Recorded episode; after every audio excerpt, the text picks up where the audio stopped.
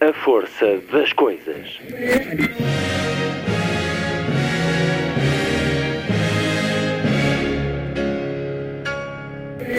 Welcome to the 109th last night of the proms.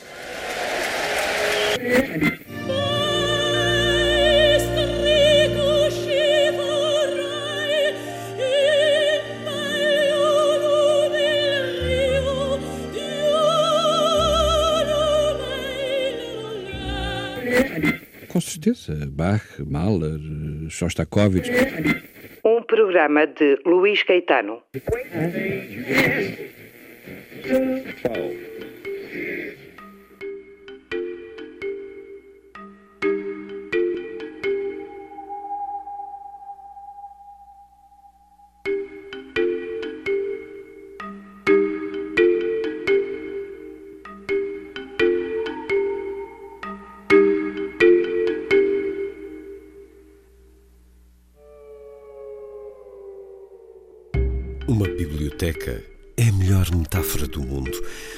Labirinto feito de perguntas e respostas. Uma viagem onde um misterioso fio de Ariane nos convida à descoberta dos enigmas da humanidade. Guilherme de Oliveira Martins acaba de publicar A Cultura como Enigma. E é todo este livro atravessado por esse fio, por memórias de deslumbres e descobertas. Um elogio do livro, da leitura, das revistas e dos jornais, uma declaração de amor a Lisboa, à banda desenhada, às árvores, ao silêncio partilhado, à presença de Portugal no mundo. O livro A Cultura como Enigma acaba de chegar às livrarias com a chancela gradiva. Razão para a conversa com Guilherme de Oliveira Martins, para escutar já a seguir. Na segunda hora, seguimos numa viagem à Revolução Cultural Chinesa. E a vida de um homem que muitos admiraram, por cá também, e muitos mais veneraram, mas que foi responsável por dezenas de milhões de mortos. Um alerta contra os discursos salvíficos e os líderes populistas. A Quetzal acaba de fazer chegar às livrarias Mao, a história desconhecida, de Yong Shang, com John Halliday. É uma nova edição de um livro devastador para a história de Mao Tse-tung e para o Partido Comunista Chinês. O livro é proibido na China. Yung Shang pesquisou documentos e testemunhos chineses. John Halliday, falando russo, o que estava escrito sobre esse período na União Soviética. Um livro que desvenda, reflete e conta como foi possível uma liderança política ser responsável pelo extermínio de 70 milhões de chineses, a maior parte pela fome. Regresso à conversa com Yung Shang, a autora de Cisnes Selvagens, a propósito de Mao, a história desconhecida. O programa termina, como sempre, com o Lilliput, o pequeno grande mundo dos livros, para os mais novos, aqui percorrido por Sandy Gageiro. O programa termina às 17h30, porque temos transmissão em direto do Metropolitan de Nova York. Sábado, 13 de janeiro. Muito boa tarde. Esta é a força das coisas.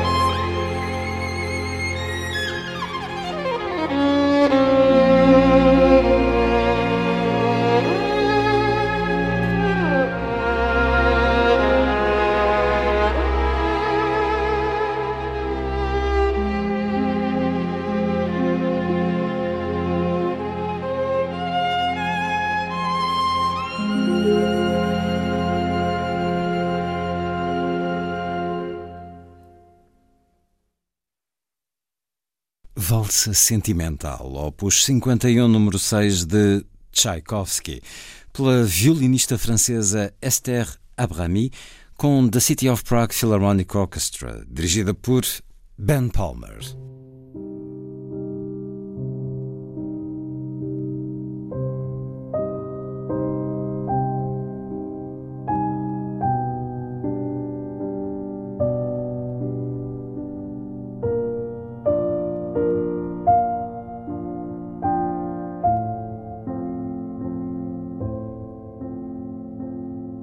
As bibliotecas são sempre lugares iniciáticos, misteriosos, labirintos autênticos e inesgotáveis. Os contos de Jorge Luís Borges têm a ver com esses caminhos, encruzilhadas, bifurcações, becos, saídas que nos entusiasmam ou exasperam. As minhas primeiras recordações da biblioteca fantástica de meu avô têm a ver com as enciclopédias e os dicionários. Foi por aí que comecei, na tentativa, sei hoje que vã, de procurar as saídas dos labirintos. E lembro-me bem dos sábados, passados até que a luz se desvanecesse, a correr de Herodes para Pilatos nas várias entradas do velho Dicionário de Portugal, a descobrir os vultos do nosso oitocentismo, a desvendar uma gigantesca enciclopédia espanhola ou La Rousse Illustrée, a folhear os atlas e os livros imponentes e pesados, com as reproduções já um pouco desmaiadas das grandes obras de arte do mundo, nos grandes museus, desde o Louvre aos ofícios de Florença, passando pelo misterioso Hermitage. Eram horas esquecidas em companhia da multidão de mortos que povoavam essa encruzilhada única que era a livraria de meu avô. Biblioteca e livraria eram sinónimos no vocabulário lá de casa. Penso que o vício dos livros veio no meu código genético.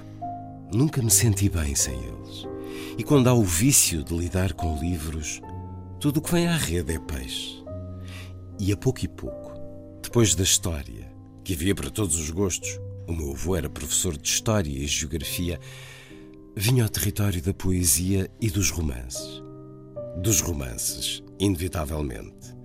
Entre duas revoltas e quatro viagens virtuais ou imaginárias, Odisseia, Ilíada, Eneida, Gulliver, Robinson e Júlio Verne, e à poesia, Camões, Garrett, Antero, Cesário, Pessanha, e aos romances, às coleções completas de Camilo e de Essa, sem restrições. Lá estavam todos, e rapidamente pude perceber por que razão. Tolstói era o romancista preferido dessa livraria ordenada e silente. Em frente de um antigo Atlas, perante a trajetória audaciosa e suicida do imperador, jamais esquecerei as descrições épicas de guerra e paz. Aos mortos das enciclopédias, juntava-se a outra multidão das personagens romanescas. Simão Botelho e Teresa de Albuquerque, Zé Fernandes, Jacinto, Carlos, Maria Eduarda, Basílio, Luísa, Stendhal confundia-se com Julien Sorel, com Fabrice Del Dongo, com Clélia ou Sanseverina. Só Flaubert permitia compreender a ascensão e a queda de Cartago através de Salambo. E ficou uma enorme saudade dessas aventuras e de quando minha mãe vinha dizer serenamente que era chegada a hora de voltar. É assim que praticamente somos recebidos. No livro a cultura como enigma. Guilherme de Oliveira Martins, com a edição gradiva. Bem-vindo uma vez mais à Antena 2, Guilherme Obrigado. de Oliveira Martins. Se não tivesse lido todos estes livros, provavelmente não teria deixado a sua marca na educação, nas finanças, no serviço público que faz, eh, também no Centro Nacional de Cultura e na Fundação Carlos Gulbenkian, onde é administrador executivo não teria publicado já os livros que publicou e sobre vários dos quais falamos nesta rádio.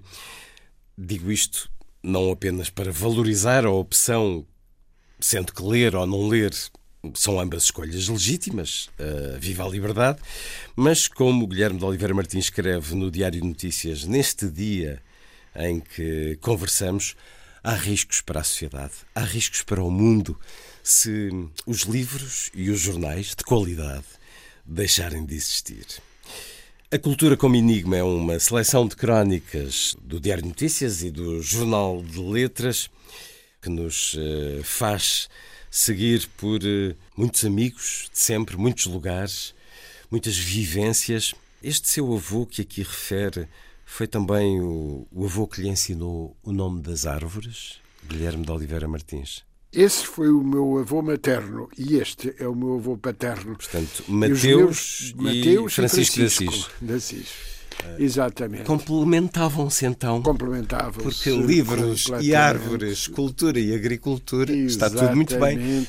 Até porque originariamente a palavra cultura que chega até nós vem justamente da cultura dos campos, porque Cícero não falava no sentido em que nós referimos esta ideia não falava de cultura, falava de humanitas e como os gregos tinham falado de, de paideia. Os meus avós, eh, o meu avô Mateus vivia no Algarve, eh, o meu avô Francisco aqui em Lisboa eu nasci na biblioteca dele por uma circunstância absolutamente fortuita. Uma vez fortuita, que, mas uh, muito significativa. Foi, foi uma coincidência. Uh, Adiantei-me um pouco, uh, estava a hora nascer, marcada. Estava, estava para nascer um pouco depois, nascia-se em casa nessa altura. E, e a verdade é que tudo teve que se apressar e eu nasci na biblioteca dele. Nessa mesma biblioteca que eu descrevo, aí num texto, quando estava a ouvir, uh, me emociona sempre um pouco, porque me lembro exatamente, não só da memória dos meus avós, nessa extraordinária casa em Campo de Ourique, eu, aliás, falo um bocadinho das origens de Campo de Ourique nessa, nessa obra, e designadamente de como conheci o barbeiro de Fernando Pessoa. É o Cartier lá até Lisboa. Exatamente. E o meu avô, Francisco, que, como digo, era professor de História e Geografia e não só, eh, levava-me pela cidade desde muito cedo a descobrir uh, recantos. Uh, eu recordo a descobrirmos os recantos, seja da Moraria, seja da Madragoa, seja da Alfama, seja também dos novos bairros que, que nasciam. Ah, e muito bairro alto temos aqui.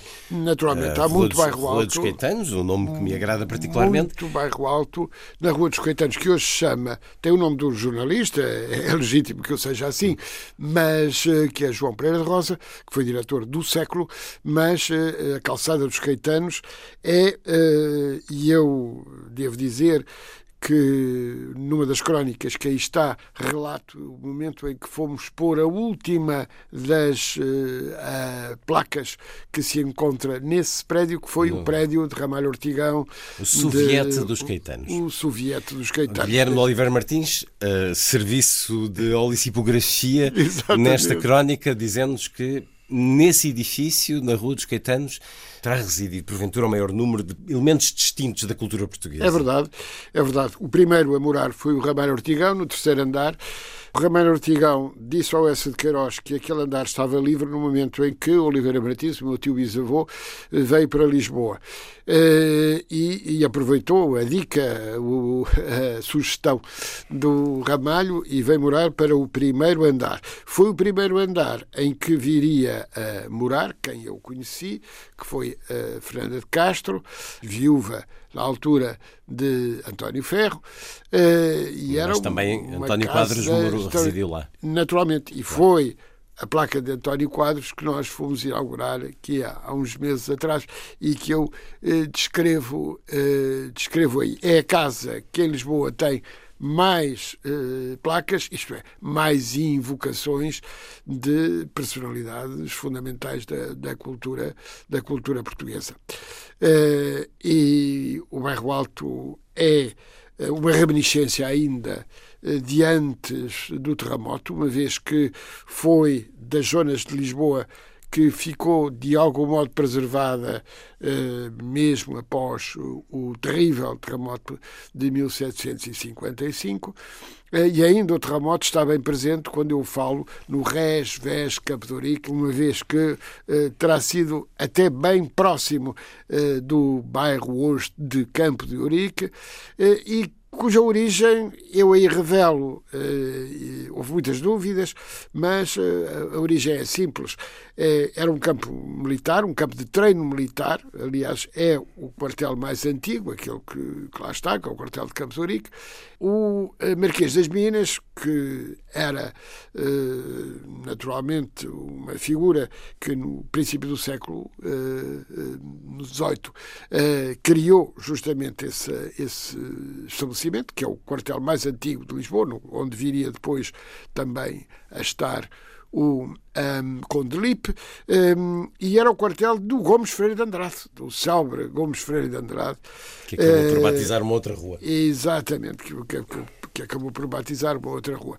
Uh, mas era só para lhe dar conta de que o bairro foi assim chamado porque o Marquês das Minas disse: Mas que dia mais extraordinário para invocar Portugal senão o dia da Batalha de Ourique, sem nós sabermos onde foi verdadeiramente essa batalha. Ela feriu-se, ela teve lugar, de facto, mas nós não sabemos onde. Sabemos sim que teve uma influência decisiva eh, relativamente à afirmação do nosso primeiro rei e da nossa independência. Há muitas histórias de Lisboa neste livro e é também comovente para os leitores acompanharem-no nesses trajetos com o seu avô, Francisco, em Lisboa, com o seu avô Mateus, no Algarve, porque, para além do caldo de cultura em que cresceu, nasceu e cresceu, eh, há também um caldo de afeto e de passagem, de testemunho, de legado.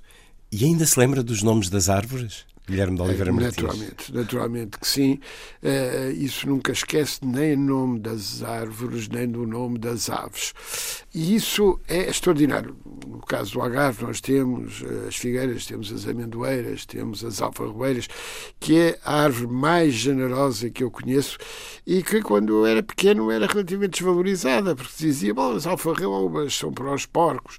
Uh, hoje tira-se tudo das alfarrobas, não é? Como se sabe, e aliás, o nosso melhor chocolate aqui, o chocolate que aqui se produz em Portugal, tem muito dessa matéria-prima. Iogurtes, que é segundo tudo, sei, os iogurtes tudo, estão tudo. agora a beneficiar uh, da alfarroba. Tudo. Mas é para lhe dizer que uh, o conhecer das árvores é absolutamente uh, fundamental. Esse anda consigo, mas a biblioteca do seu avô está também consigo. É a sua biblioteca também a biblioteca do Essa seu memória é extraordinária. Eu, em determinado ponto, eh, invocando uma grande amiga, que eu não, não posso esquecer, Agostina Bessa Luís, quando ela diz os mortos têm saudades nossas. Hum. Eh, essa frase é uma frase muito, muito Aqui encontramos. emocionante e que me toca muito. Eh, e toca muito porque, de facto, o enigma que aí está uh, José Carlos Seabra Pereira, quando apresentou o livro, uh, foi ao CERN e disse: Não, o enigma está aqui. E o enigma estava numa passagem da Divina Comédia quando uh, Virgílio, que se vai justamente uh, aproximando, acompanhando Dante e aproximando uh, do, do final, do paraíso, um, o grande enigma é irmos ao encontro daqueles que já cá não estão, mas eh, cuja escrita, cuja memória, cujo espírito está bem presente. Isso está bem presente na leitura. O enigma está aí. Está na possibilidade que temos, eh, por exemplo, de encontrar alguém que não sabemos se verdadeiramente existiu, Homero, mas eh, sabemos de facto que Homero nos retrata Ulisses, esta cidade de Lisboa tanto tem a ver com Ulisses, na lenda naturalmente, um, e é isso que é extraordinário. Humberto Eco, que eu tive o gosto de conhecer, um, dizia isto: quem não lê viverá o tempo que lhe é dado 50, 60, 70, 80 anos mas quem lê tem a possibilidade de viver 6 mil anos, que é a idade da civilização. E é essa a verdadeira forma de falar com os mortos, de falar com aqueles que já cá não estão? Naturalmente. Eu invoco aí alguém que, que conheci uh, no, no, Liceu Pedro Nunes, o António Mega Ferreira, uh, e que tanto me ensinou, e aliás, no intermezzo que eu tenho no livro, Sobre que é a viagem, viagem a, Roma, aos portugueses em Roma. É, exatamente. É, é muito tributária é, desse Dos amor livros de António Mega Ferreira. desse amor extraordinário que António Mega Ferreira tinha por eh, Itália e, e por, eh, por a capacidade de deambular. E como ele conversa connosco através desses livros. Hoje, Estamos a neste, falar com ele. um ano depois de nos ter deixado e, Estamos e- a falar com ele. E tanto que ele aqui partilhou esse entusiasmo neste programa. Designadamente no seu último livro sobre Santo António, que é absolutamente extraordinário, eh, onde nós vemos eh, esse. Santo António de. Lisboa e de Pádua. E de Pádua. E ele dizia: estamos muito bem, repartimos-lo, ele chega para todos. Exatamente. A Cultura como Enigma, de Guilherme de Oliveira Martins, crónica. Bem, para já uma belíssima capa de Menezes, Menezes. com esta, Eu gostaria de, esta de- mulher de, e um livro. agradecer muito à família. minha eh, amiga eh, eh, que eh, me, me deu sugestão Hum. para eh, esta capa, Helena de Freitas. Eh, Helena de Freitas é uma Ah, Historiadora de arte, muito, histori- já está convidada deste de programa também. E ela disse-me um dia, para a sua capa, para a cultura como enigma, nada melhor do que este extraordinário. Está cá esta. Está cá o enigma. pintura. Está aqui o enigma. Está o enigma, está o enigma na figura feminina e embaixo o que estão os livros. Os livros. São crónicas a lembrar e como a memória é tão hum, inseparável dos livros e dos jornais, que já aqui referimos. Crónicas a lembrar lugares, viagens, eventos, mas diria que mais sentidamente pessoas que já nos deixaram, na sua grande maioria. António Alçada Batista, Pedro Taman, António Mega Ferreira, Nelly da Pinhon, José Rui, Eduardo Prato Coelho, Bernardo Costa, Isabel da Nóbrega, Helena Vaz da Silva, Rubaná, Miguel Torga, Jorge Sampaio, Eduardo Lourenço e muitos mais. Não, não, não, não estive aqui a fazer uma lista exaustiva. Tantos E deles quando também está a referir esses aqui. Todos me foram próximos. Eu conheci-os a todos pessoalmente e, de algum modo, o que aqui faço é, é apenas uma invocação da sua memória. A Maria João Martins, jornalista, dizia-me assim: afinal, está aqui uma espécie de romance com muitas personagens vivas. E ela tem razão. As personagens vivas eh, estão aqui, Permanecem. eh, elas estão, estão aqui invocadas. Hum, e se todos aqueles que referiu para mim me tocam muito, a figura do senhor eh, Manassés era assim uma figura mítica. O senhor Manassés tinha uma pequena barbearia eh, pré-histórica eh, e ele ali estava eh, e sempre que falava de Fernando Pessoa, nós falávamos de Fernando Pessoa, nós aqui falamos, Fernando Pessoa, Em Campo. Campos, e ele dizia, com um ligeiro movimento de cabeça, o senhor Pessoa. O que é muito bonito também. E muito bonita é a imagem que me ficou aqui partilhada por si a propósito do seu amigo João Salgueiro, porque diz-nos que por vezes fica a contemplar uma rua vendo, porque Exatamente. percorriam muitas vezes os dois essa rua juntos.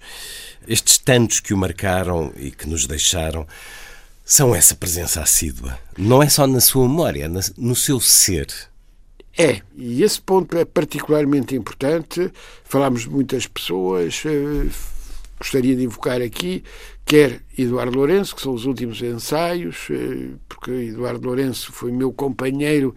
O gabinete dele, eh, ali na Gulbenkian, era ao lado do meu. E e ele, eh, volta não volta, praticamente todos os dias, nós víamos todos os dias, porque ele ia sempre religiosamente, eh, batia-me à porta, entrava, sentava-se, às vezes tirava um livro, ou como costumo contar, que ele tirava um livro e eu dizia, oh Eduardo, mas esse livro tem-no ali ao lado. E ele diz assim, ah, mas eu gosto mais do seu. e Sofia, Sofia de Melbrenner. Hum, aliás, eh, esta capa também nos faz lembrar Sofia. Uh, durante a pandemia foi inaugurada uma pequena memória que os lisboetas esquecem, mas que não devem esquecer, uh, em Belém, onde estão juntas Sofia e Menezes. Uh, e é a escrita de Sofia, os azulejos de Menezes, que ali estão. Eu tive o gosto de, enfim, participar na, na em criarmos aquele, aquele espaço e a cidade de Lisboa uh, o permitiu e o permite, uh, mas de facto, ao olhar esta uh, capa, ao invocar a Menezes, que é uma das grandes referências da pintura contemporânea portuguesa, não esquecer Sofia. Sofia e, e o, seu amigo também, Eduardo Lourenço e Agostina, são, são referências, eh, referências permanentes que muito me tocam. Muito, muito me tocam. E que nos unem de muitas maneiras. Aqui refere, por exemplo, eh, Graça Moraes e Lídia Jorge, mas um poderia referir a Graça Moraes e Sofia, porque também colaboraram. E... Esse diálogo é um diálogo extraordinário entre Lídia e, uh, e a Graça. Uh, este ano que acabou de terminar, o ano de 23, foi um ano justíssimo para a Lídia. A Lídia eh, foi reconhecida uh, numa obra extraordinária, que é a Misericórdia, e é uma obra extraordinária porque é uma obra profundamente sentida, é uma obra uh, com, com drama. Com Feita drama. também da memória de, Exatamente. da vida. Da vida. Da vida.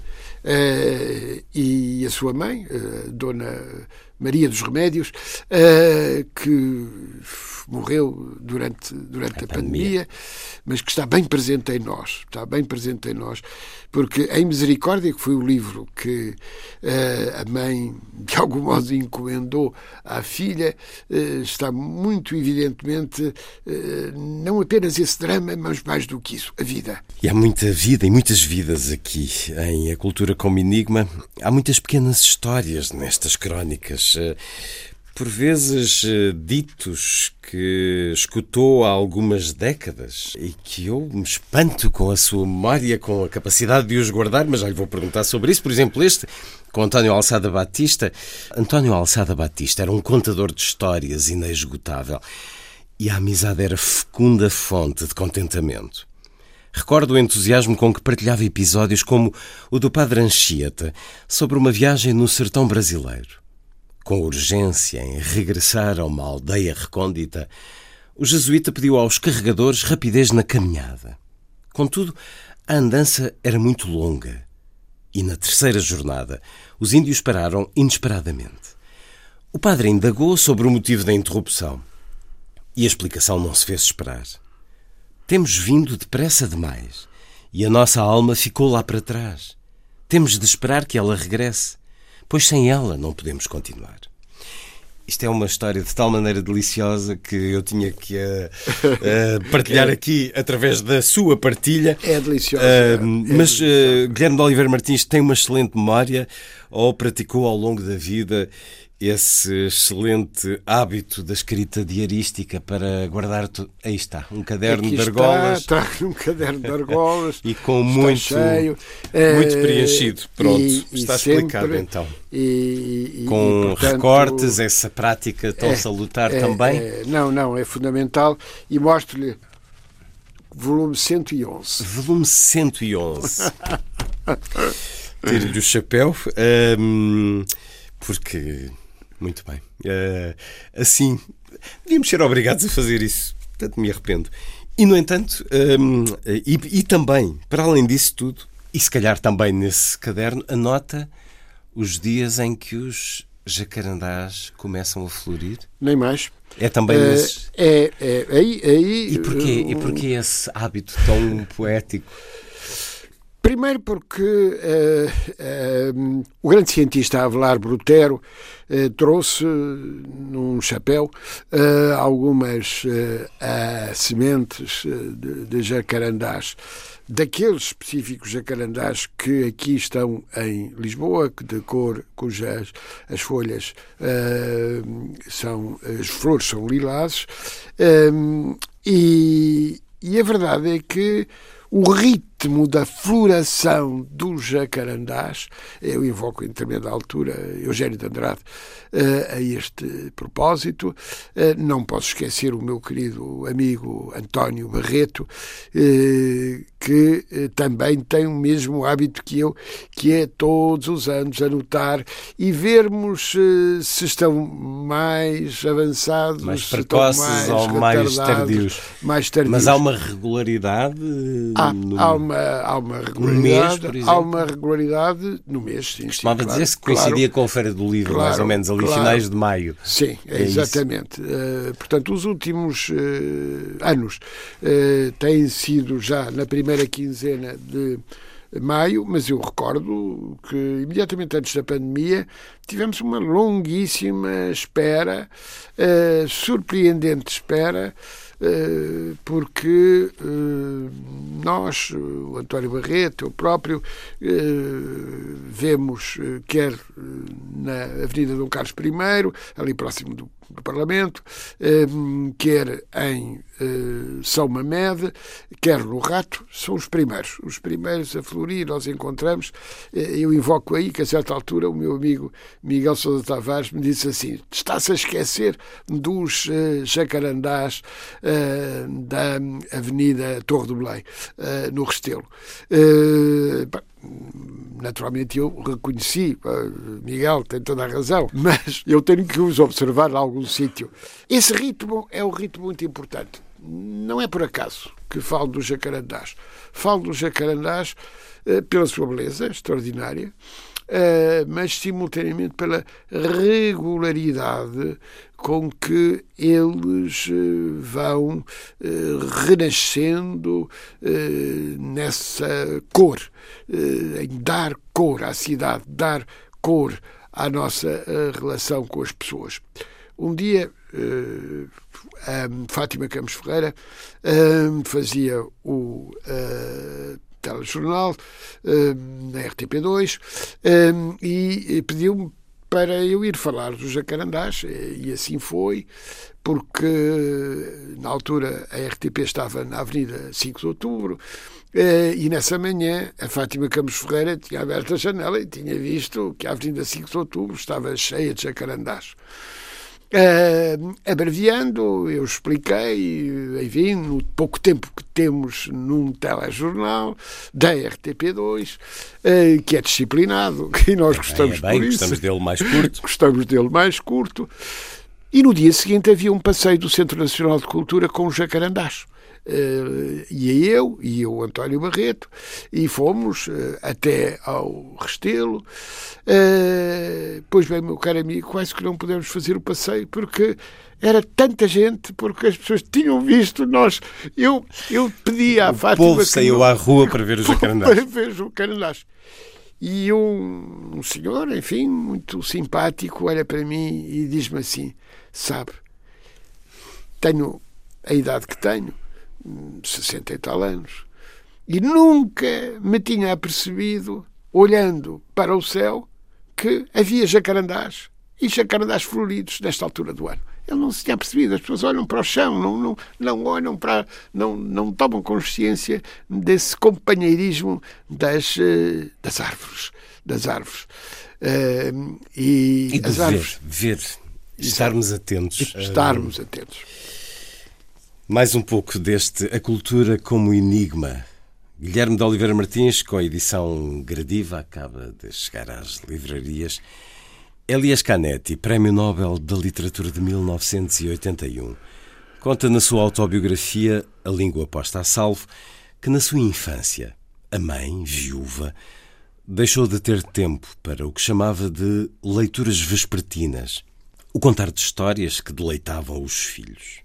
As crianças sentiram a falta, mas encontraram o modo de continuar o fantástico prazer de ler, com menos ajuda da mãe. A leitura tornou-se um vício naquela família sefardita que usava, no dia a dia, o ladino antigo, recordação das origens ibéricas. A mãe dizia: Método, meninos! E repetia-o tantas vezes que os pequenos achavam graça e repetiam a palavra em coro e em tom de mofa. Mas insistia: vocês vão acabar por ver depois, pela vida fora, que sem método não se consegue nada. E Canetti concluía: a palavra estimulava-a. Tinha para tudo uma palavra. E se calhar foi isto que constituiu no fundo o esplendor desta vida em comum. O facto de se ter falado sobre tudo. Lembrei-me do episódio perante os resultados do inquérito sobre as práticas culturais dos portugueses, coordenado por José Machado Pais, Pedro Magalhães e Miguel Lobantunes, realizado pelo Instituto de Ciências Sociais da Universidade de Lisboa, com o apoio da Fundação Gulbenkian. Há que tirar consequências e que prosseguir no método, como insistia a mãe de Canetti. Os resultados revelam que apenas 39% dos inquiridos afirmam terem lido ao menos um livro no ano anterior. 61% dizem que nem um livro leram. 72% que não visitaram um museu. 31% foram pelo menos uma vez a um monumento. 41% foram uma vez ao cinema e apenas 5% viram pelo menos um espetáculo de balé. 6% um de dança, 6% um concerto de música clássica, 13% um espetáculo de teatro, 24% música ao vivo e 38% foram a uma festa local ou a um festival. Esta é a realidade. Dela temos de partir. São indicadores difíceis que se projetam na educação, na ciência e na economia. Cabe-nos tirar consequências. E esta é, é uma luta. É, talvez, a luta. Porque É, é dependendo dela está tudo o resto. Exato. E então, que consequências, Guilherme? Eu, eu conto-lhe uma pequena eh, eh, história eh, de que fui protagonista quando foi o ano europeu do património cultural. fui nomeado comissário do ano, comissário português do ano. Hum, e eh, o Eurobarómetro dizia uma coisa terrível. Dizia, e, e continua próximo disso, que Portugal era o primeiro país da União Europeia a valorizar eh, a história, o passado. Era o primeiro. E era o 28 agora só há 27 países da União Europeia por, por causa do Brexit. Estávamos Mas nessa altura eram 28. 28 em termos de tudo aquilo que referiu, em termos das práticas Da concretas, do envolvimento, da leitura, da. Bom. Eh, ora bem, eu, com base nos números eh, do Eurobarómetro, em Bruxelas, eh, porque todos os comissários eh, se reuniam periodicamente, e logo no princípio eu propus: temos que contrariar isto. Aqui Portugal está numa situação má, indiscutivelmente, mas precisamos contrariá-la. E contrariá-la só através de um envolvimento das escolas, dos jovens, relativamente n- Não, não com teoria, percebe? Não, não, não é teoria, não. É com eh, elementos práticos. E assim aconteceu. Aconteceu que envolvemos as bibliotecas escolares, e eu devo aqui homenagear eh, os bibliotecários das escolas que têm tido um papel extraordinário, extraordinário eh, relativamente à mobilização, não apenas dos jovens e crianças das escolas, mas das suas famílias. E assim fizemos e lançámos iniciativas concretas, uma das quais era simples. Uma escola escolhia, por um lado, um elemento do património, material ou imaterial, eh, fosse um monumento, eh, fosse uma, eh, um elemento da- da gastronomia ou da culinária tradicional. Mas também escolhia uma outra escola num outro país. E na outra escola do outro país eles faziam o mesmo. E fazia-se aqui um cruzamento extraordinário. E devo dizer que esta experiência foi muito boa. E o resultado foi este. Portugal, que era o 28º país, último, relativamente ao envolvimento, através dos jovens, das escolas, através da rede das bibliotecas escolares, foi o terceiro país com maior número de atividades no âmbito do ano europeu do património cultural. E foram os jovens, foram as escolas. E foi esta iniciativa que é uma iniciativa muito simples, quer dizer assim, escolher um monumento próximo e um monumento distante. E, através deste diálogo, aquela escola distante passava a conhecer esta que estava próxima eh, e, e de algum modo o património. Eh, eu, no Conselho da Europa, como sabe, eh, tive o gosto de coordenar a convenção mais moderna, que é a Convenção da Cidade de Faro, que foi assinada na Cidade de Faro em 2005, sobre o valor do património, e o valor do património é não o património cultural como coisa do passado. Não. É como coisa real, envolvendo não apenas a memória, mas simultaneamente também a criação. Eh, e por isso eh, não podemos limitar-nos a baixar os braços e a dizer isto é uma fatalidade. Não, não. Não é uma fatalidade. Não é, mas este estudo vem depois dessa, dessa prática, desse belo exemplo do que é estimular a curiosidade, Exatamente. do que é partilhar história, que é viver em, em, em coletivo, em comum, que é sempre uma boa maneira, mas depois eu estava a ouvi-lo e a pensar nesta discussão que começa a impor-se de os jovens, as crianças poderem levar ou não o telemóvel para a escola.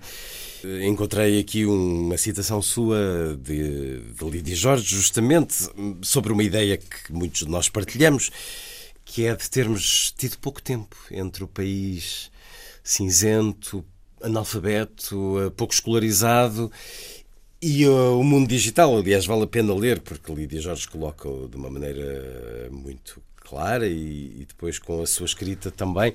Um, está provado que os países que têm menos tradição letrada e cultural incorporam acriticamente a informação, tendo uma noção de vanguarda, porque é muito fácil uma pessoa quase analfabeta manejar com muita facilidade todos os gadgets.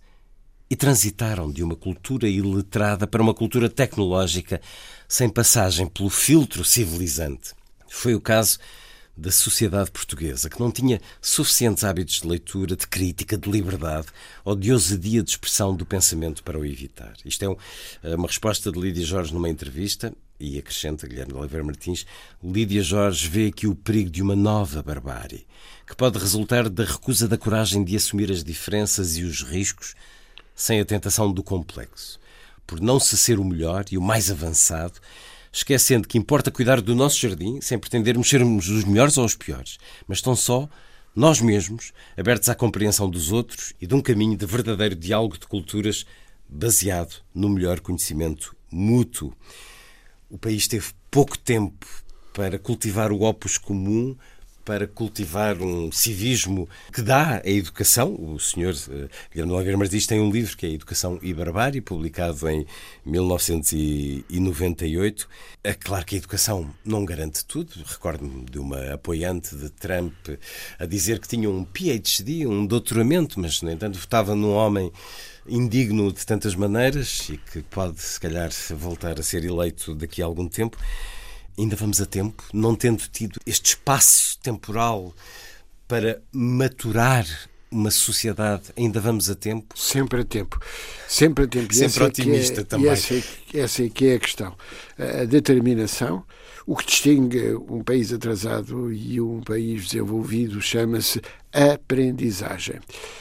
Uh, o meu amigo de idade mais uh, avançada é Edgar Moura. Ele tem, neste momento, vai a caminho dos 103 anos, 103 anos, Isso. com uma vitalidade absolutamente extraordinária. Vimos-lo aqui há alguns meses aqui, hum. aqui em Portugal e as pessoas nem queriam acreditar. Uma conferência uh, de pé, sem papéis, durante meia hora, com uma versatilidade absolutamente extraordinária e, e dizendo sempre dizendo sempre, é preciso percebermos que um facto não tem uma única causa. Nós temos que perceber que há várias razões e, sobretudo, que é indispensável garantir a determinação de uh, sermos melhores. Mas sermos melhores compreendendo aquilo que Eduardo Lourenço dizia: entender a maravilhosa imperfeição. Não somos nem melhores nem piores do que os outros.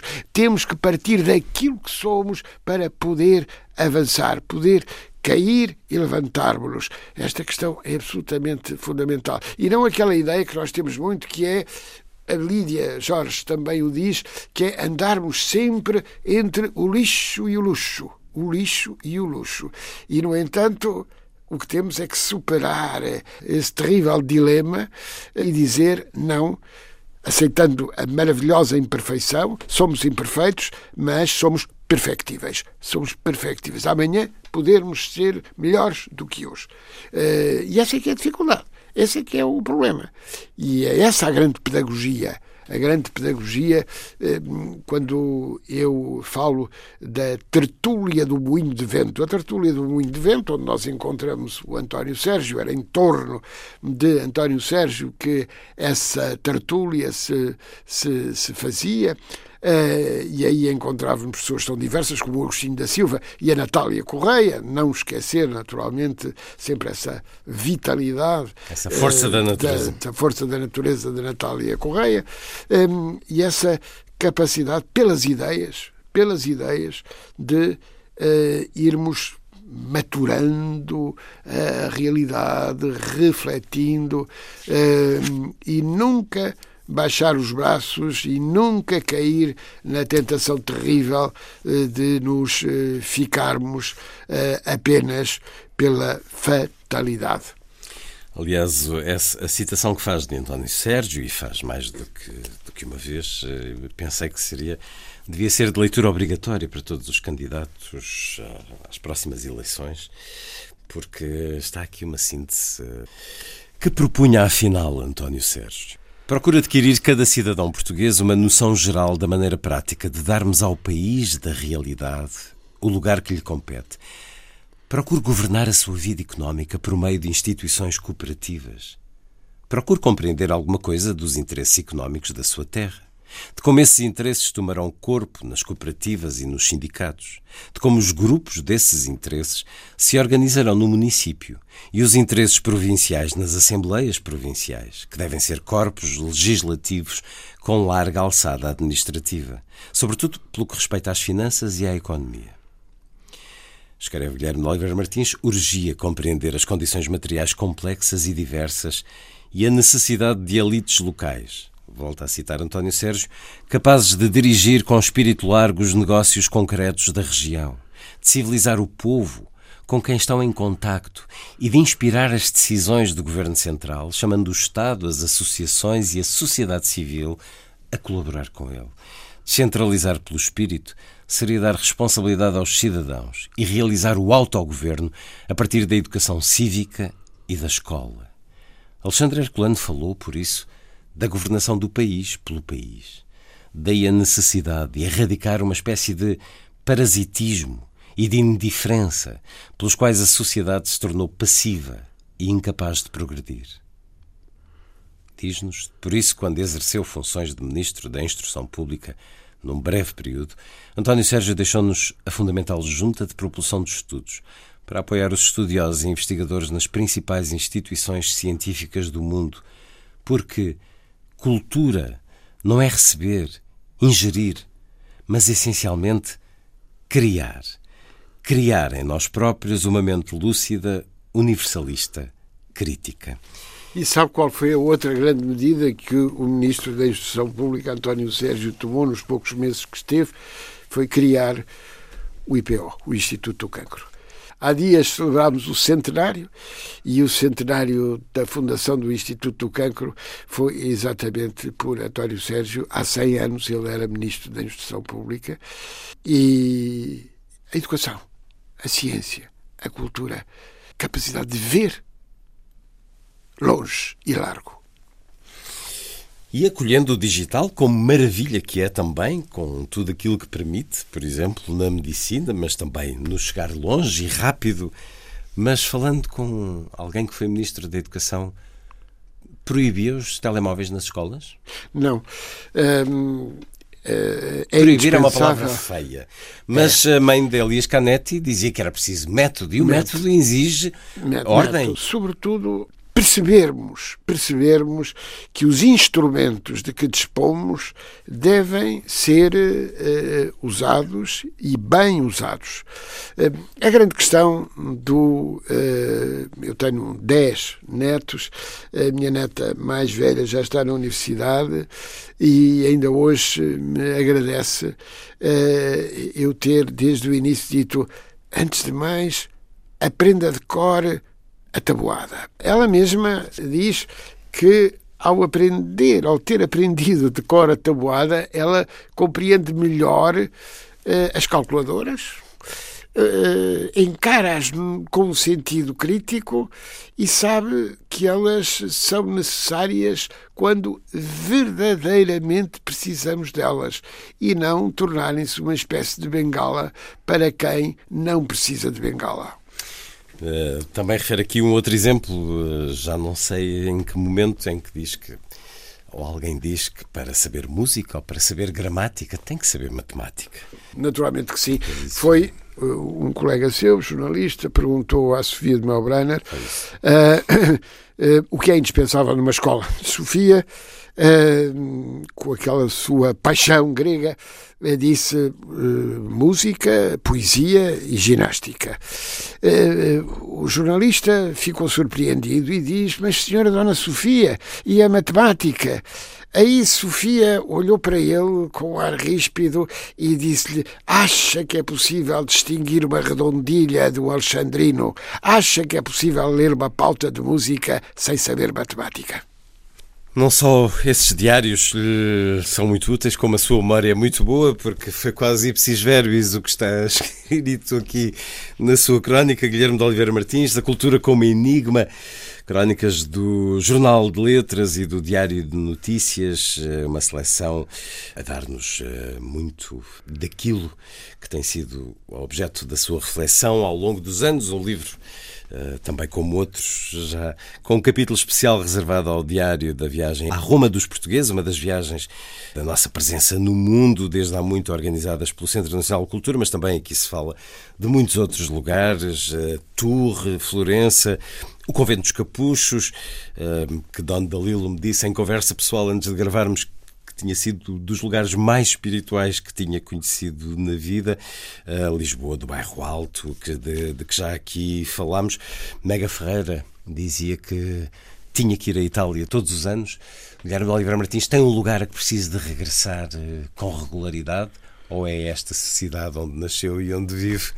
E Eu vivo muito, muito bem uh, nesta cidade. Uh, vivo muito bem de onde também vêm as minhas origens, o Algarve. da minha mãe, o Algarve, onde um, eu tenho naturalmente um refúgio especial um, e gosto de viajar. E gosto de viajar, gostamos de viajar, eh, minha família, uh, e, portanto uh, compreendo bem aquilo que o António Mega Ferreira dizia relativamente à Itália. Também precisa de lá ir com regularidade. Exatamente, exatamente. Neste caso, eh, esta viagem eh, foi eh, muito, muito apoiada na sua preparação e no seu desenvolvimento pelo meu amigo José Tolentino Mendonça, hoje cardeal. Que recebeu uh, o grupo eh, Exatamente, ele recebeu.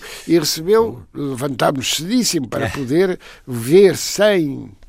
Enfim, sem as filas. Sem as filas a Capela Sistina.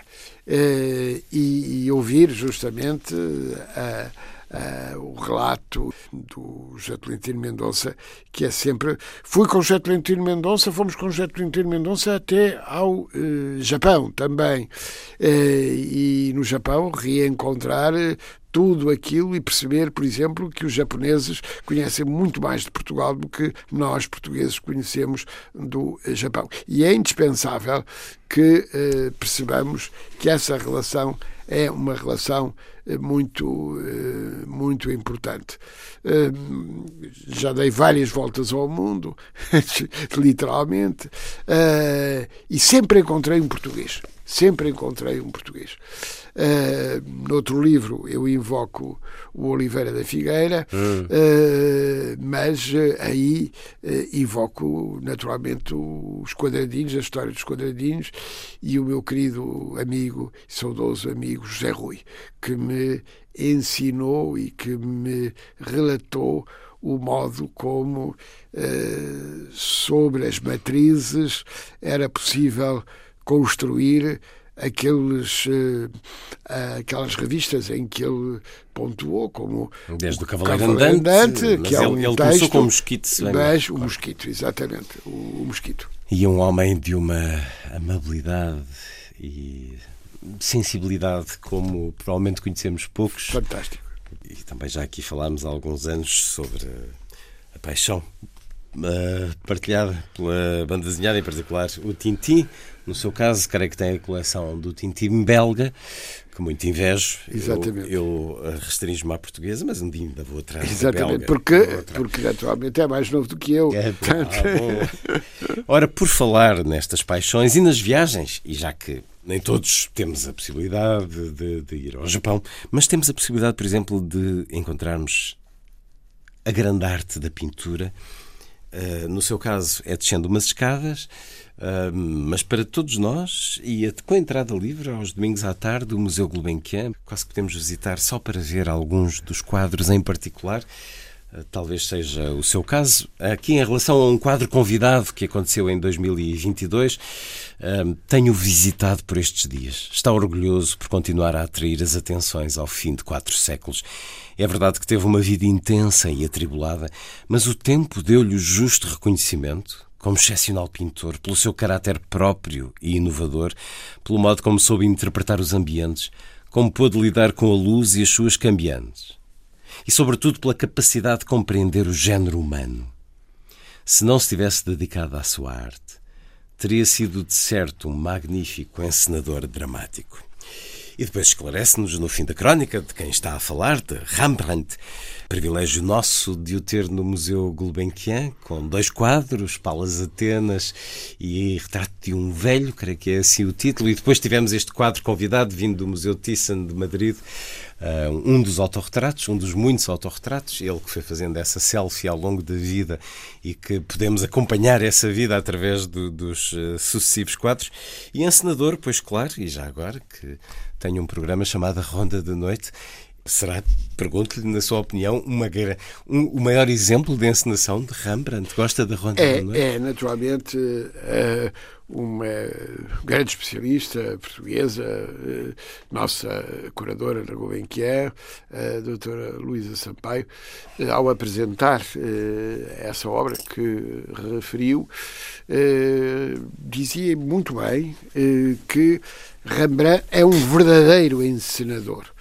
Um, e sendo um verdadeiro encenador, nós vamos ver, nas, mesmo quando ele se apresenta diversamente, é um ator que uh, se identifica com a sua personagem e, portanto, ele apresenta-se como, como tal.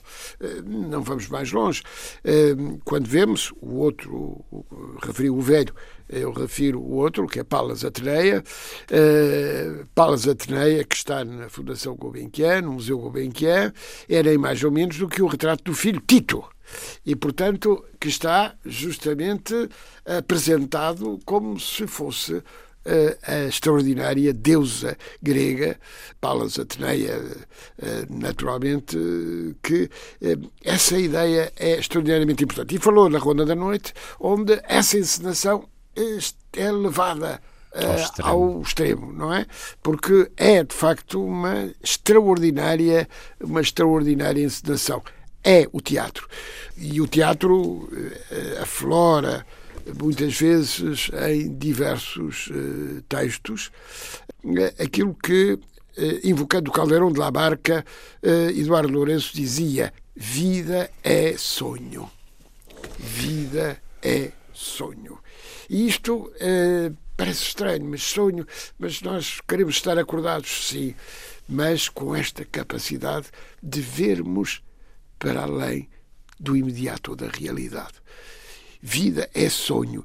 E é esta encenação, eu falo de Ruben A e falo da Torre da Barbela. A Torre da Barbela é um dos grandes romances contemporâneos. É um dos grandes romances contemporâneos. E o que é a Torre da Barbela? A Torre da Barbela não é nem mais nem menos do que a grande encenação quando vem o crepúsculo, uh, os uh, mortos renascem e uh, dialogam, e amam-se, e odeiam-se, e discutem.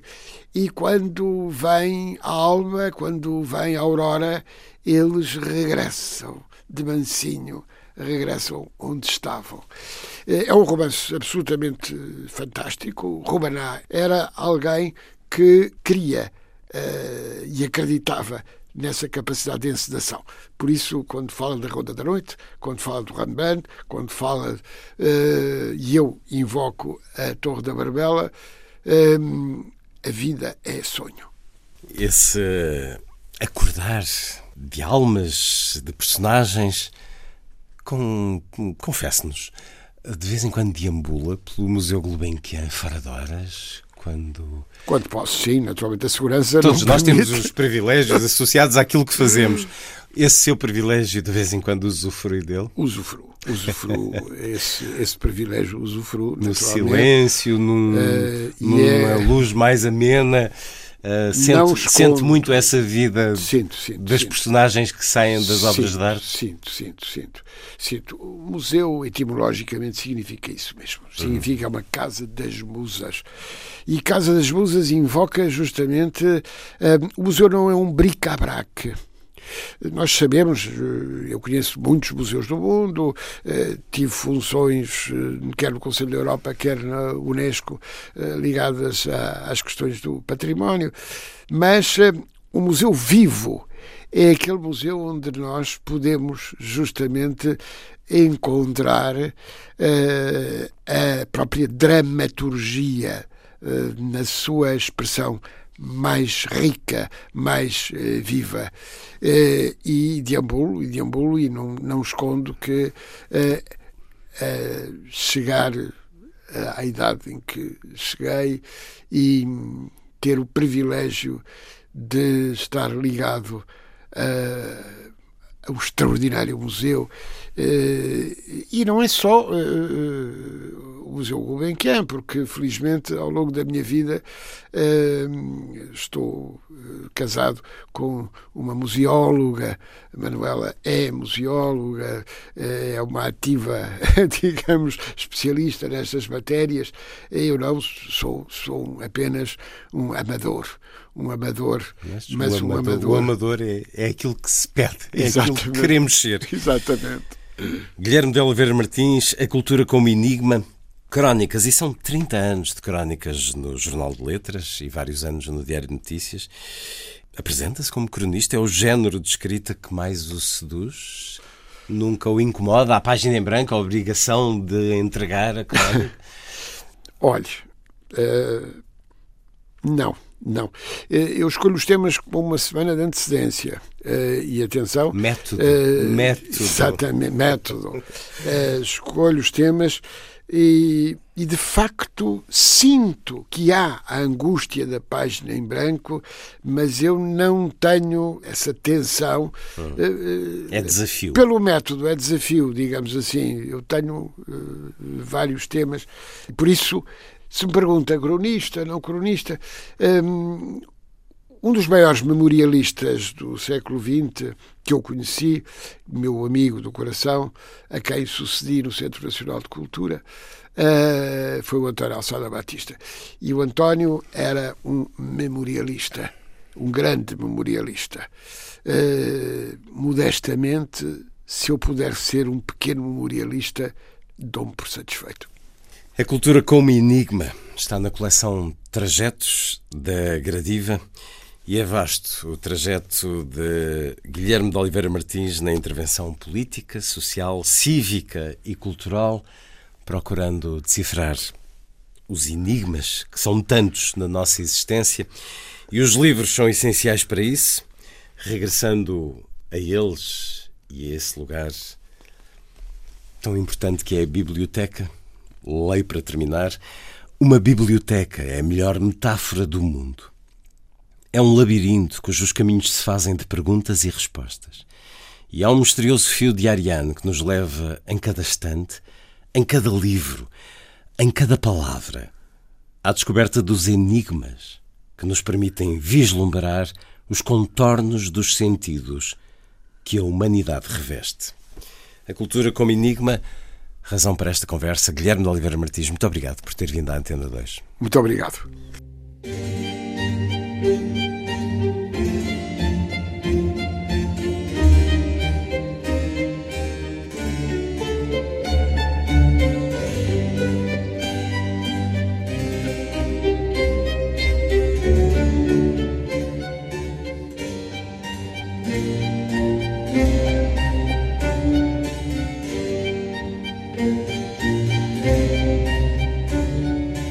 A força das coisas.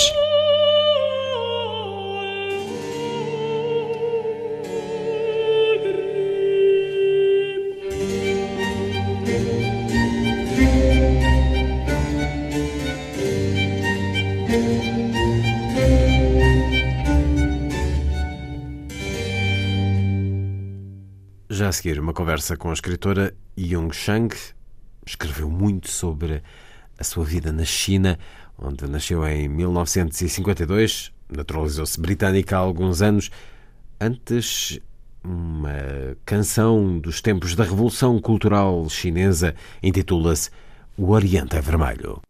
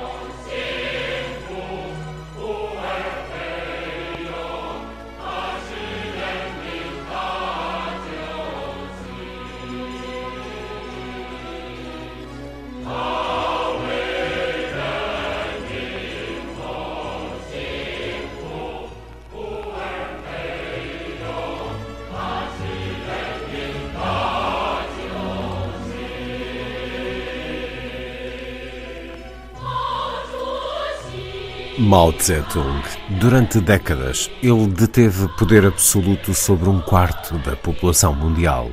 Foi responsável por bem mais de 70 milhões de mortes em tempo de paz, mais do que qualquer outro líder do século XX. Nasceu numa família de camponeses num vale chamado Shaoshang, na província de Hunan, 26 de dezembro de 1893. Há 500 anos que os seus antepassados viviam nesse vale. Hoje o retrato e o corpo de Mao ainda dominam a Praça Tiananmen, no coração da capital chinesa. O atual regime comunista declara-se herdeiro de Mao e perpetua encarniçadamente o mito de Mao Tse-tung. Um certo do livro Mao, A História Desconhecida, de Yung Shang e John Halliday. Um livro com nova edição agora na Quetzal. A família de Yung Shang foi vítima de Mao Tse-tung e da Revolução Cultural Yung Shang ganhou notoriedade com o romance Os Cisnes Selvagens e destapou a história com esta biografia de Mao. Cisnes Selvagens, a história verdadeira de três gerações de mulheres na China do século XX, foi considerado um dos maiores êxitos editoriais na década de 80. Foi traduzido em 30 línguas, vendeu mais de 10 milhões de cópias no mundo inteiro e alcançou um público maior do que qualquer outro livro sobre a China. Muitos académicos consideram-no um testemunho raro. Mao, a História Desconhecida, é um livro profundamente documentado de Yung Shang e John Halliday. Eles defendem que o projeto de Mao não partia de um desígnio idealista, mas de uma intensa sede de poder pessoal. Já a seguir uma conversa com Yung Shang, ela nasceu na China em 1952, pertenceu ao Exército Vermelho, foi camponesa, operária, mais tarde integrou a Universidade de Sichuan. A partir de 78, Yung Shang passou a viver em Inglaterra.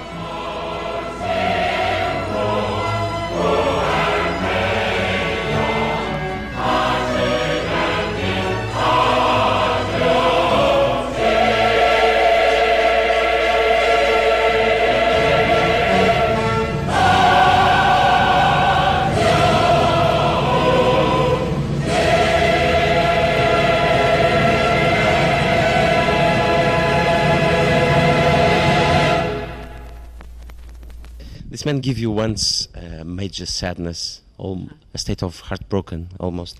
Este homem provocou-lhe uma vez uma grande tristeza, quase lhe despedaçou o coração quando era pequena, porque não o viu numa visita que ele fez à sua terra de origem. Quando é que descobriu que Mao Tse-tung era uma pessoa malévola? Quando a Revolução Cultural começou, eu tinha 14 anos. Nessa altura, eu tinha por Mao um culto da personalidade. Eu olhava-o como uma espécie de Deus. Mas depois comecei a ver uma série de coisas horríveis a acontecer à minha volta, sabe? Atrocidades, violência, tudo isto era contrário à minha natureza. E então comecei a questionar as regras de Mao. Mas não o questionava na minha cabeça, não pronunciava o nome dele na minha cabeça, até alguns anos mais tarde, quando eu li uma revista, Newsweek, que uma amiga me deu em segredo.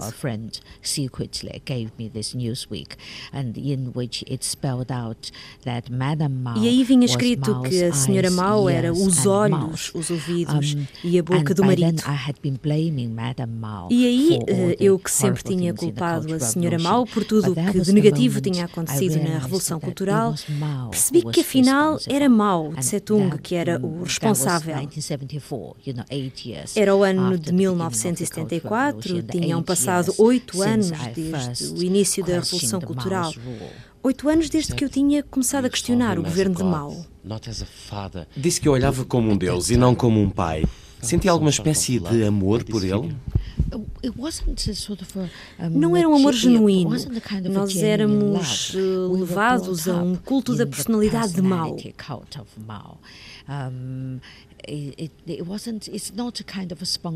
Não era um amor espontâneo, ele era como um Deus, fazia parte da nossa vida. Diziam-nos: a mãe está perto, o pai está perto, mas ninguém está mais perto que o presidente Mao. Mas quando os meus pais se tornaram vítimas da Revolução Cultural, quando eu tive de escolher entre eles e Mao, eu escolhi os meus pais. E comecei a questionar o governo de Mao. Quando é que este livro, A História Desconhecida de Mao, nasce? Enquanto Oh, escrevia Os Cisnes Selvagens ou após? Eu comecei a planear a biografia de Mao depois de escrever Os Cisnes Selvagens. Eu quis escrever outro livro e Mao era o tema óbvio, porque ele domina os primeiros anos da minha vida e eu vi-o trazer o desastre à minha família e aos meus compatriotas. E eu queria saber um pouco mais sobre ele. Senti que o mundo, espantosamente, sabia muito pouco sobre ele. Ele governa a China como se de uma prisão se tratasse. Ele assassina 70 milhões de pessoas. Mas as pessoas na China respeitavam-no, amavam-no. Algumas ainda, ainda sentem isto. Como é que o explica? Bem, o mais importante é porque a China ainda é um país comunista, com um regime que ainda se declara sucessor e herdeiro de Mao. E Mao está inscrito na Constituição Chinesa como a força orientadora da China.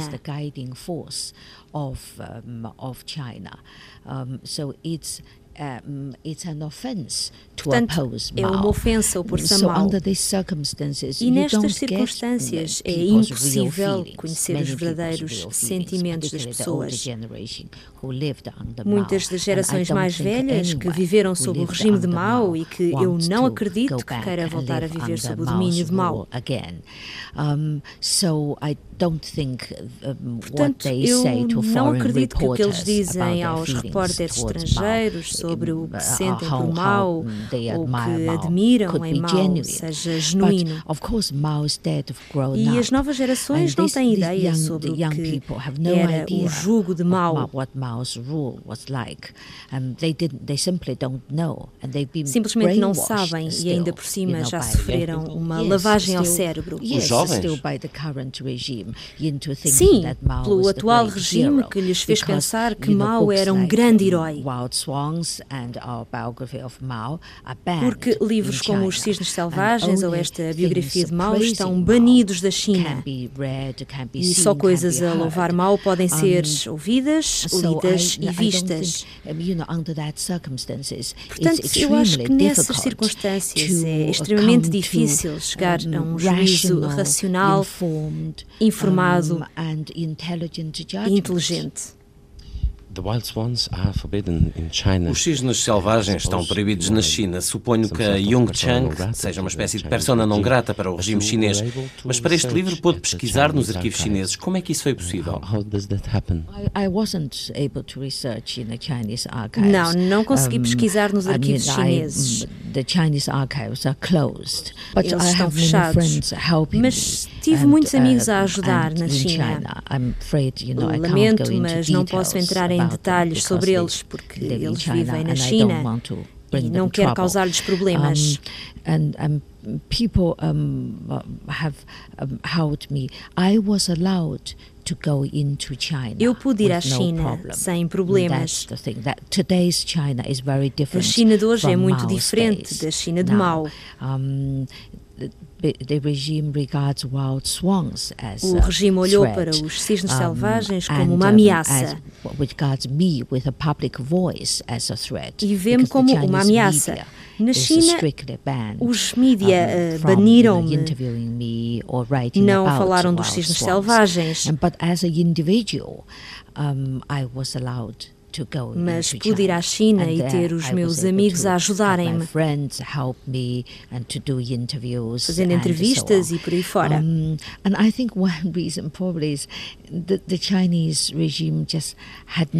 A questão é que eu acho que o regime chinês não fazia ideia o que ia ser o nosso livro e o quanto devastador é sobre Mao e sobre o Partido Comunista Chinês history of the Chinese Communist Party. How long took the research? Quanto tempo levou a pesquisa para este livro e até onde é que tiveram de ir?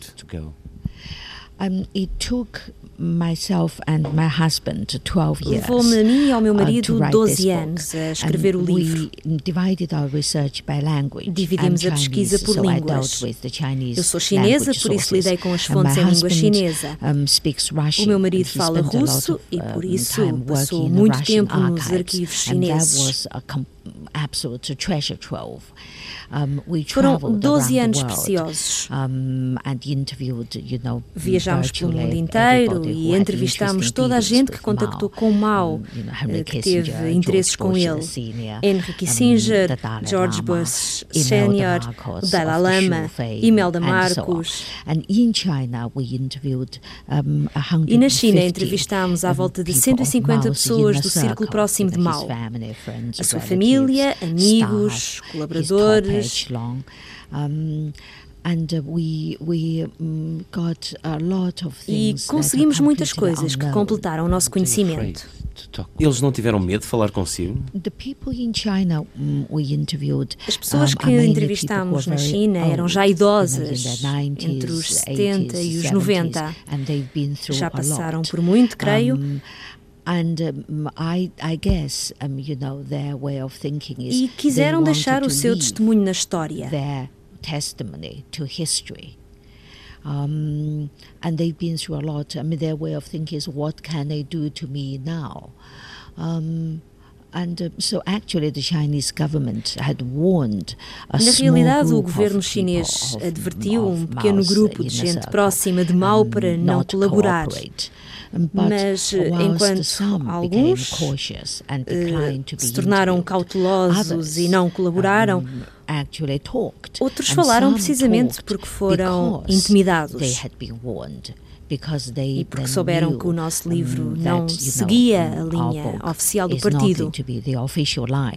because they had had enough of the official line, um, and they knew that's not the truth. They wanted the truth to be told. E eles querem que a verdade seja contada. E alguns falaram porque para eles o livro se tornou importante devido aos receios do partido e por isso falaram até pela primeira vez. Um, so many people talked. I mean, many talked for the first time. With emotion, com emoção, com arrependimento? I'm, A I questão é que eu não estava a perguntar o que é que eles pensam sobre I Mao. was asking them specific Eu perguntava-lhes coisas específicas, such and such como day, you know, where was Mao, no dia tal, onde é que estava. Mao e o que disse, esse tipo de coisas, para confirmar detalhes. Eu penso que nas entrevistas as emoções acabaram por sair. Sim, eles refletiram sobre as suas vidas, a sua fé, sobre o comunismo, sobre Mao. could Podia ver-se isso ao falarem comigo. Keen to to talk to me and which was their way of reflecting Foi uma maneira de refletirem sobre as suas vidas e sobre aquilo a que se dedicaram. E foi was, muito tocante. Jung Chang odeia o Mao Tung? Bem, eu não quero usar a palavra ódio porque acho que é uma palavra negativa. Eu diria que me sinto ultrajada por ele. Porque ele causa mais de 70 milhões de mortos em tempo de paz. And I, I, I felt that was, Eu sinto I, I, I just felt a sense of tremendous outrage. Eu sinto-me indignada pelo desastre que ele causou all the, um, you know, disasters he brought China and all the e tragedies pelas he brought the tragédias que ele causou à population. China e à população How do you chinesa. see the question of human rights and Como é que vê a questão dos direitos humanos e da liberdade de expressão the na China num futuro próximo? Well, I hope they would be Bem, uh, improved, you know, que melhorem. and and, and um, I, th- I think things. Some E things acho que are algumas improving coisas and estão a others melhorar are not. e outras I mean, não. The future of China, O futuro da China I think we need political depende de reformas Um, that políticas. would include, you know, the, Elas incluem human rights os direitos humanos e a the, liberdade de um, imprensa, press, como disse. Um, and at the moment, E de momento, um, these things estas are coisas what they are são now como são, because they are legacy porque pertencem ao legado deixado por Um, Mao Tse-tung. As reformas políticas na China terão que estar ligadas à rejeição de Mao e das heranças de Mao. Um, so I, Por isso- I wanted. Um, I mean, I my wish is that O one meu desejo é que um dia fosse portrait ver of o Mao retrato de coming Mao a ser retirado da. Praça Tiananmen. You know, at the moment, Mao's portrait is still on Tiananmen Gate. Ele ainda lá está. And I wanted to see the day Quero ver o dia the portrait comes down because that will mean porque isso um, vai ser China is sinónimo de way reformas políticas verdadeiras reforms e do and aproximar to de um Estado maravilhoso um, a no mundo. wonderful, um, uh, state in the world. Uh, this book Este will livro vai ajudar a China de alguma some sort of maneira? way. And yes, I, I think so. Sim, acho que you sim, know, I sabe? think um, by telling the truth about Eu acho que por contar a and verdade by sobre spelling Mao, out por eh, responsibility, dizer as responsabilidades que ele teve, um, eu I acho think, you know, I hope we are Eu espero helping que that process estejamos a because, ajudar o as I processo, said, porque, como disse, the legacy a of herança de Mao um, é a razão is, das coisas.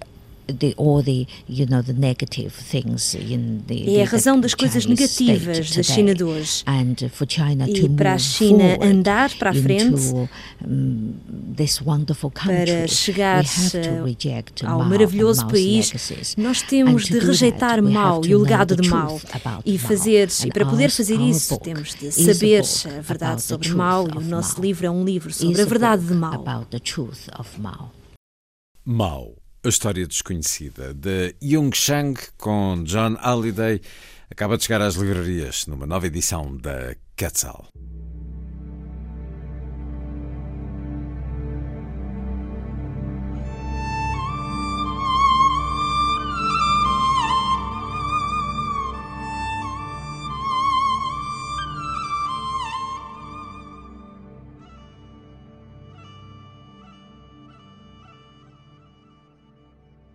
A seguir, Lilliput é o pequeno grande mundo dos livros para os mais novos, percorrido semanalmente neste programa por Sandy Gageiro.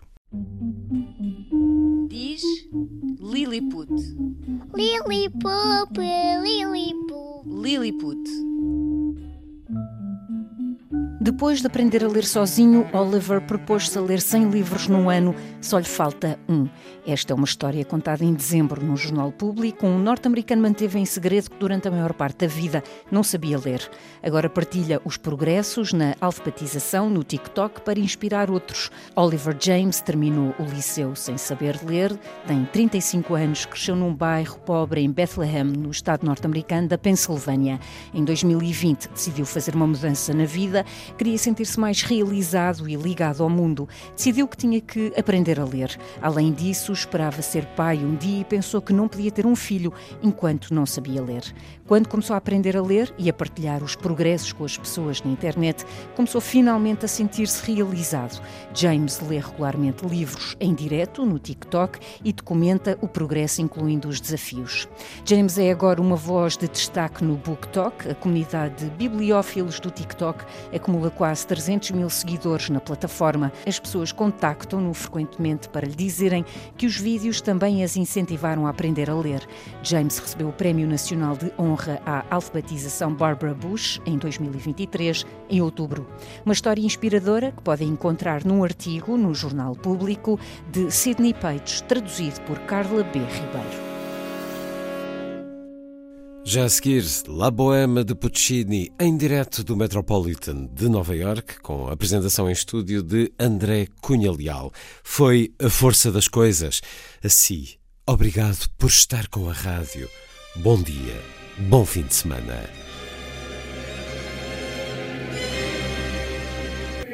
A força das coisas.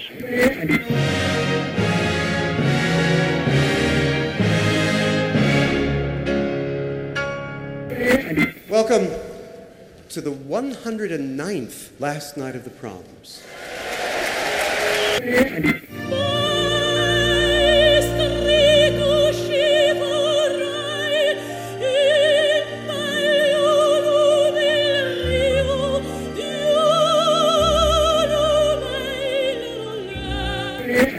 Com certeza, Bach, Mahler, Shostakovich.